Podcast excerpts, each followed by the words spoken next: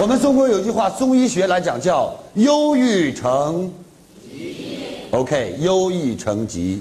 所以为什么会忧郁？就是没有倾诉，没有释放。各位，你会发现一个人他的情绪非常不稳定，你就让他说说说，累得他快休克了，他保证情绪就稳定下来了。因为当他把所有心中的东西吐出来的时候，人就变得净化了。OK。所以一个人，各位，你有没有发现，有的时候你心情特别不好，特别忧郁，跑到一个唱歌的地方唱了一宿，出来觉得哇很舒服，有没有？为什么很多失恋的歌曲如此流行？就是因为失恋的人终于找到这个表达自己语言的方式。